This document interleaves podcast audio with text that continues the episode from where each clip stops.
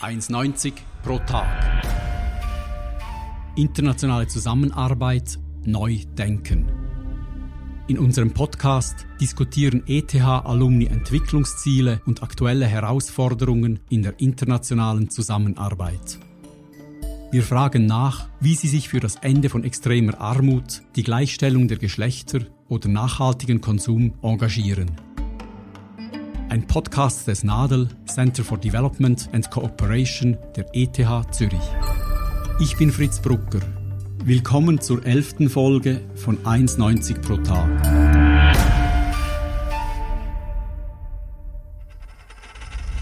Heute begrüße ich Wolfgang Schneider.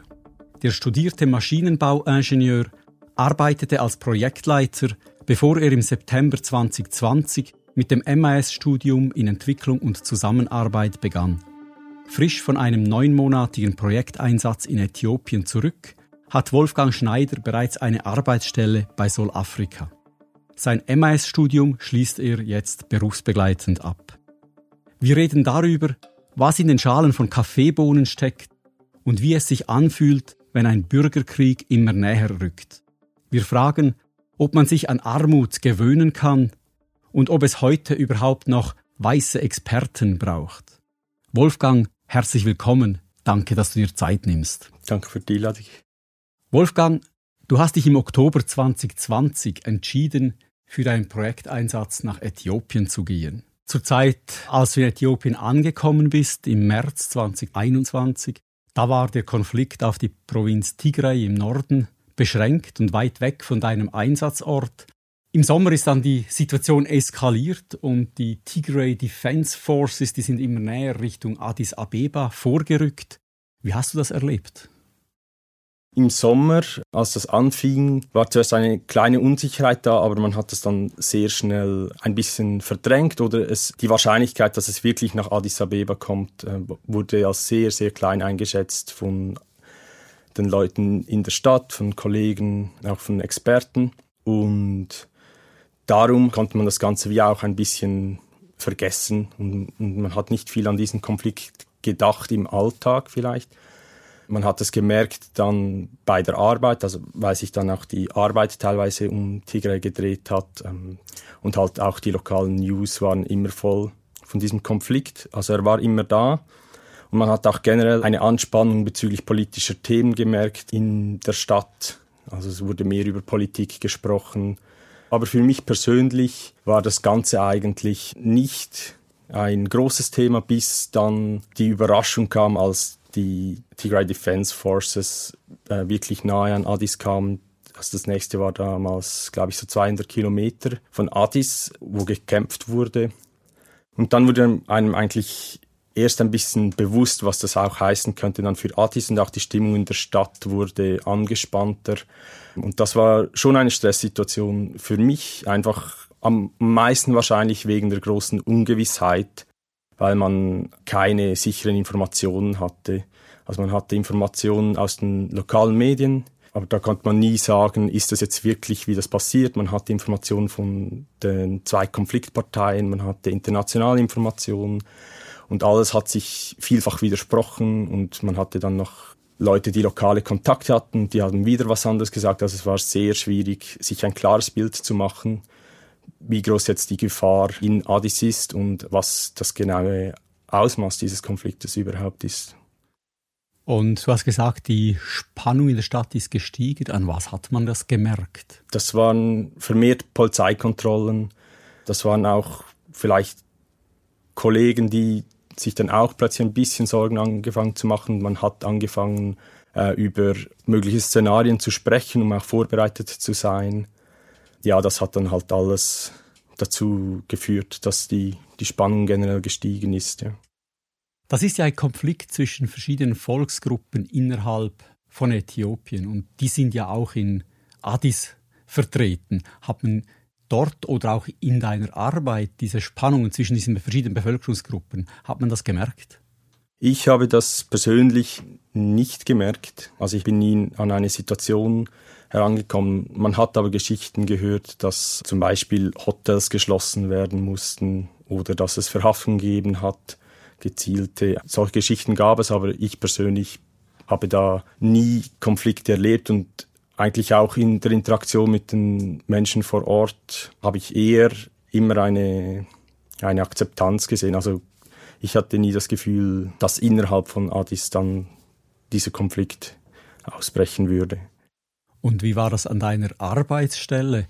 In eurem Büro seid ihr auch Vertreter von verschiedenen Volksgruppen zusammen gewesen? Ja, aber das war eigentlich nie ein Thema. Also das fand ich auch gut, ähm, dass man wusste eigentlich von den Leuten nicht, wer von wo ist und vor allem für mich als Außenstehender, der die Kultur und die Bräuche nicht genau kennt und vielleicht die Leute auch nicht anhand von Sprache zuordnen kann. Für mich war eigentlich nie klar, wer von wo ist und es war aber auch nie ein Thema.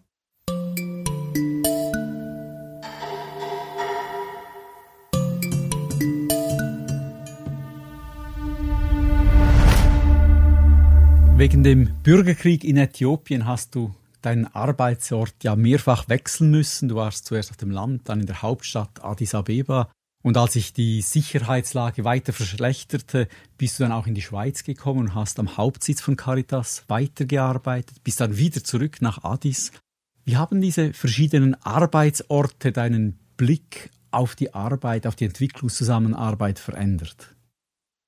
Sie haben mir sicher ein größeres Gesamtbild dieses Systems gegeben, weil also im Land arbeitet man an denselben Projekten und eigentlich an derselben Sache wie in der Schweiz jetzt, am, am, Hauptsitz, aber es ist wie eine andere Ebene. Also in der Schweiz geht es mehr um die Kanalisierung und Kontrolle von Geld, von Ressourcen, auch das Mobilisieren von zusätzlichen Ressourcen und am Hauptsitz im Land dann eher um die Steuerung, wo geht es jetzt am besten hin und wie kann man auch zusätzliche Projekte aufsetzen, gewinnen. Also es waren wie verschiedene Ebenen desselben Systems und das war schon sehr spannend, weil man halt völlig verschiedene Probleme hat. Und auch, was auch ein sehr spannender Effekt war, war dieser Abstraktionseffekt. Also schon in Addis Abeba ist man ja auch meilenweit entfernt von der wenn man sagen will, Realität der, der Implementierung eines Projektes. Also man ist zwar im gleichen Land, aber immer noch dort, wo wirklich etwas passiert, das ist da schon eine Abstraktionsstufe weit weg und dann in der Schweiz ist es dann wie ein zusätzliches Level nochmals, ist ein anderer Blick auf das Ganze. Das, das war sehr spannend, diesen Wechsel auch zu sehen in der eigenen Perspektive. Diese zunehmende Distanz von einem Projekt in die Hauptstadt in die Schweiz, wie, wie erlebst du das emotional? Was passiert mit einem auch als Mensch? Also mit dieser Abstraktion kommt sicher auch, der Sache eigentlich kommt sicher auch eine Abstraktion oder eine Verringerung der Teilnahme, persönlichen Teilnahme damit. Also wenn man, wenn man bei den Leuten ist ähm, in die Realität sieht, mit eigenen Augen da steht, das ist schon etwas sehr Eindrucksvolles und hat mich sehr, sehr berührt aber schon eben, wenn man, schon wenn man in Addis ist, und Addis ist eigentlich Stadt, eine Stadt, in der kann man ganz normal, also normal im Sinne von, was wir uns hier vielleicht gewohnt sind, kann, kann man ein solches Leben führen. Und das sogar im gleichen Land. Und schon da vergisst man oft, was eigentlich tägliche Realität ist. Und jetzt hier in der Schweiz ist man halt so weit davon entfernt. Man hat völlig andere Alltagserlebnisse, Probleme. Und durch die Distanz entsteht dann auch eben diese Abstraktion, dass man dann vielleicht noch etwas liest und dann vielleicht kurz das einen betroffen macht, aber dann hat man es sehr schnell vergessen und man denkt nicht einmal wirklich an die Realität dabei.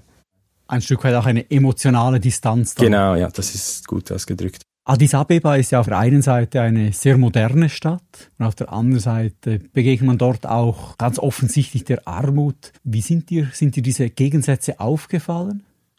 Ja, also ganz extrem. Vor allem ähm, in den ersten Wochen, nachdem ich angekommen bin. Also Addis Abeba ist wirklich eine Stadt der Gegensätze und die Gegensätze sind nicht getrennt. Also es ist, die Stadt ist sehr durchmischt eigentlich, was jetzt die Einkommensschichten angeht. Und dadurch begegnet man eigentlich auch extremer Armut täglich, wenn man durch die Stadt läuft. Und das, das war auch ein eindrucksvoller Effekt. Mich persönlich hat das am Anfang sehr, sehr mitgenommen.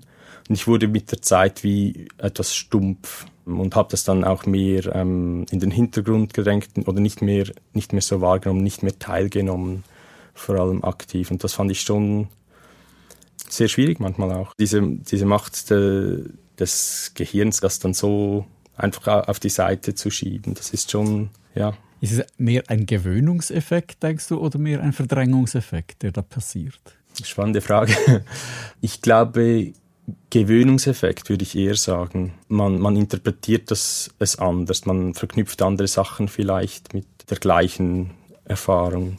Oder ja, vielleicht ein Verdrängungseffekt als Selbstschutz vielleicht, weil man, ja, wenn man täglich die, eben diese Betroffenheit hat, dann ist es vielleicht auch schwierig zu funktionieren. Ja. Ich nenne dir eine Reihe von Begriffspaaren. Sag mir, welcher der beiden Begriffe jeweils besser zu dir passt. Aufgabenorientiert oder beziehungsorientiert? Aufgabenorientiert. Meer oder Berge? Berge. Extrovertiert oder introvertiert? Introvertiert. Detailorientiert oder spontan? Detailorientiert. Anleitung lesen oder ausprobieren? Anleitung lesen. Ehrgeizig oder bescheiden? Bescheiden. Kino oder Netflix? Kino. Anpacken oder abwarten? Abwarten. Schnell oder perfekt? Schnell. Kommen wir noch einmal auf deinen Projekteinsatz zurück in Äthiopien. Du hast als weißer Experte dort gearbeitet. Wenn du jetzt zurückblickst, braucht es überhaupt Leute aus der Schweiz, die diese Arbeit in Afrika machen? Also ich denke, ich war nicht als unbedingt als Experte in Äthiopien, sondern ich war hauptsächlich am Lernen dort. Und im Allgemeinen denke ich, dass, dass es schon viele viele Aufgaben gibt, viele Jobs, die im Moment in, gerade in Addis Abeba von Expats gemacht werden, die nicht unbedingt von zum Beispiel Schweizern oder Deutschen gemacht werden müssen. Es gibt da sicher genügend gut qualifiziertes lokales Personal. Vielleicht zurzeit mit mit diesem System, in dem wir uns bewegen, braucht es wahrscheinlich Leute aus dem Norden als Bindeglieder. Kann ich mir gut vorstellen in den, in den Ländern. Ich denke jedoch, dass es langfristig sollte man daran arbeiten, diese Präsenz eigentlich auf ein Minimum zu reduzieren. Wenn du von Bindegliedern redest, was ist die Hauptaufgabe dort? Es, es geht dabei wohl hauptsächlich um eine Kommunikation mit zum Beispiel eine internationale NGO ihr Hauptquartier in Europa hat und auch große Geldgeber in Europa hat, dann kann es ähm, durchaus einfacher sein im System, wie wir es jetzt haben, da eine Person zu haben, die in diesem Kontext aufgewachsen ist, also die sich weiß, wie man sich da bewegt. Ob das dann so sein sollte, ist eine andere große Frage. Aber ich denke, im System jetzt ist das sicher eine große Rolle. Und eine weitere wäre vielleicht auch das, äh, der Transfer von Know-how. Also wenn man äh, Experten hat, die es eventuell so noch nicht gibt in, in gewissen Ländern, dann kann es durchaus viel Sinn machen, äh, solche Experten äh, da einzusetzen, um einen Know-how-Transfer zu schaffen. Ähm, aber auch da sollte man sich auch überlegen, wie man langfristig dieses Know-how lokal verankern kann, sodass es dann auch die Experten nicht mehr unbedingt braucht oder weniger braucht. Ja. ja. Also quasi ein, die Lokalisierung, das ist ja ein Thema, das bei vielen erwähnt wird. Da denkst du, kann man doch noch einige Schritte weitergehen, als das heute gemacht wird. Ja, da hatte ich persönlich den Eindruck, ja. ja. Jetzt bist du ja von außen dazugestoßen in ein lokales Team. Wie wurdest du aufgenommen? Ich hatte da großes Glück, dass ich in ein Team kam, das eigentlich vom ersten Tag an mich extrem unterstützt hat, äh, mir auch das Ankommen sehr einfach gemacht hat. Ich wurde da eigentlich super integriert. Also das hat angefangen dann mit gemeinsamen Mittagessen, wo mich die Kollegen zu den lokalen Restaurants mitgenommen haben. Und auch während unseren Team-Events, das waren eigentlich immer sehr coole und sehr schöne Tage. Und ja, wirklich wurde da sehr gut aufgenommen. Und wie war es in der Arbeit? Du bist einerseits kein Praktikant, aber andererseits auch kein längerfristiger Mitarbeiter. War es da schwierig, die Rolle zu finden in der Arbeit? Es war eine sehr dankbare Rolle, weil ich durfte eigentlich überall mithelfen, wo ich es interessant fand und, und wo ich auch gedacht habe, ich kann etwas beitragen. Also von dem her eine sehr gute Rolle, um möglichst breit äh, auch alles kennenzulernen. Und auf der anderen Seite hat man halt in dieser Rolle auch keine direkte Verantwortung, was auch logisch ist. Während meiner Zeit da war das sicher auch okay so, weil ich habe da sehr, konnte da sehr viel lernen auch. Ich habe dann schon gemerkt, ähm, dass ich das ein bisschen vermisse, dass ich auch Verantwortung tragen kann. Für diesen Einsatz war das eigentlich perfekt, diese Rolle. Ähm, aber jetzt war für mich auch klar, ich möchte etwas anderes. Einen Schritt weitergehen. Ein, einen Schritt ja, weitergehen, genau. genau. Wo siehst du deine zukünftige Position und Rolle? Ah, mich finde das eine ganz schwierige Frage. also für mich ist klar, die Richtung stimmt. Wo das jetzt genau hingeht, kann ich wie noch nicht sagen, weil es eigentlich für mich auch eine, immer noch eine ganz neue Welt ist. Mich da auch noch ein bisschen zurechtfinden muss und sehen muss, wo ich dann auch einen Mehrwert bringen kann.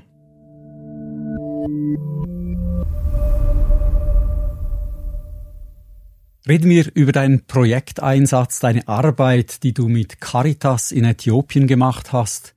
Du hast dich dort unter anderem mit Kaffee beschäftigt oder genauer gesagt mit der Schale von Kaffeebohnen. Was hast du gemacht?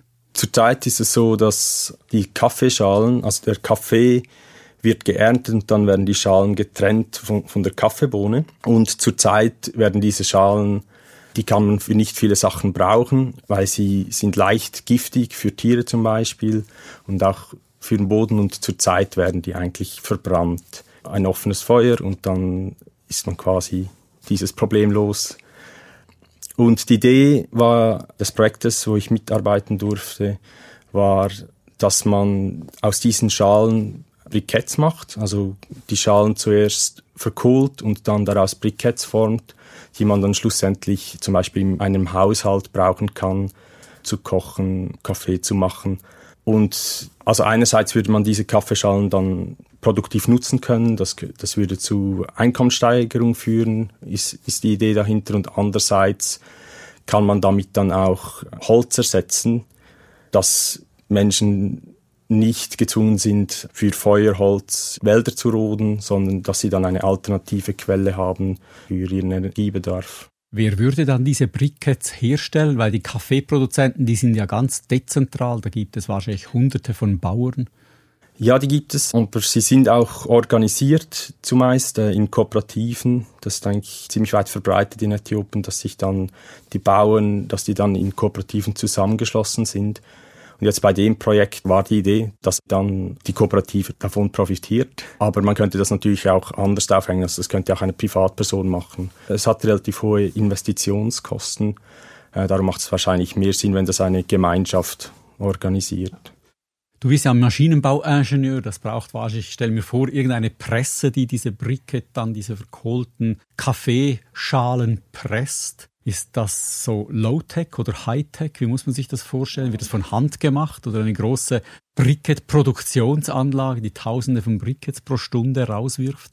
Sowohl als auch. Man kann das definitiv Hightech lösen. Die Produktionsschritte sind eigentlich Verkohlung, dann Verkleinerung, damit es einen Kohlepulver gibt und dann wird das mit einem Bindemittel gemixt und dann wird das zu diesen Briquets geformt. Und Dafür gibt es auch Maschinen, also man kann das auch industriell machen. Im Fokus des Projektes war jetzt aber der eher Low-Tech-Ansatz, damit das auch re reproduzierbar ist für möglichst viele Bauern und Kooperativen nachher. Ja, und auch, dass die, dass sich wirtschaftlich vielleicht eher lohnt als eine, eine Hightech-Anlage.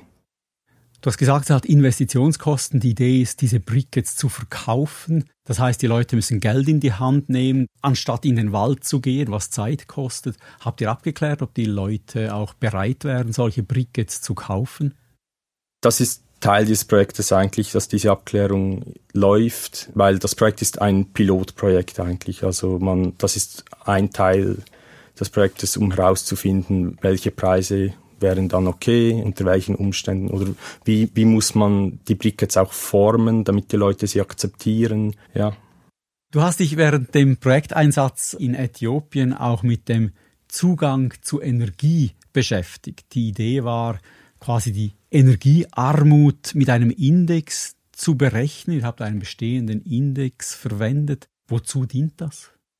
Die Idee, quasi diese Energiearmut zu messen, soll dazu dienen, dann entsprechende Projekte auszuwerten und diese Dimension der Armut eigentlich, also Zugang zu Energie und Energiedienstleistungen, um zu sehen, ob man diese wirklich verbessert mit Projekten. Und die Idee war da, ein standardisiertes Framework zu haben, dass man dann auch verschiedene Projekte miteinander vergleichen kann. Wann bin ich energiearm oder energiereich? Das hat ganz viele Dimensionen. Wir sind uns gewohnt, dass wir immer jederzeit Strom haben in der Menge, die wir brauchen. Das ist eigentlich gar kein Problem. Aber also zum Beispiel in Äthiopien fängt es schon an, auch in Addis Abeba, einer hochmodernen Stadt, gibt es Stromausfälle. Also da geht es zum Beispiel um die Zeit, um die Länge der Zeit, in der man Zugang zur Energie hat. Es geht um die Qualität der Energie. Gibt es ähm, Netzschwankungen oder solche Sachen? Beim Kochen zum Beispiel kann man auch verschiedene Arten von Energie brauchen oder auch bei, bei Licht, also Kerosenlampen. Kerosin ist auch eine Form von Energie, aber Kerosenlampen bringen dann auch gewisse Nachteile mit sich, Luftverschmutzung. Das gleiche gilt für zum Beispiel Holz oder Kohle beim Kochen. Wenn man das indoor verwendet, dann ist man diesen Abgasen ausgesetzt. Also es hat da ganz verschiedene Dimensionen. Einerseits elektrische Energie, andererseits eben auch Kochenergie, die man da messen kann, ja. Jetzt arbeitest du ja bei Solafrika, da bist du im Solarenergiebereich. Was macht ihr da? Solafrika hat verschiedene Bereiche. Einerseits auch Berufsbildungsprojekte, vor allem Kenia und Äthiopien. Dann aber auch die Ausstattung von ähm, Krankenhäusern im ländlichen Raum mit Solarzellen und Batteriesystemen und auch Kühlschränken, um medizinische Produkte lagern zu können. Ja, es, es dreht sich alles ein bisschen um die Solarenergie und das Schaffen von Energiezugang für Leute in Energiearmut, aber in einer nachhaltigen Weise halt, weil wir auf der anderen Seite haben wir immer den Klimawandel. Also je mehr Menschen Zugang zur Energie bekommen, desto mehr muss man auch schauen, woher kommt diese Energie, damit wir den Klimawandel nicht zusätzlich befeuern, ja.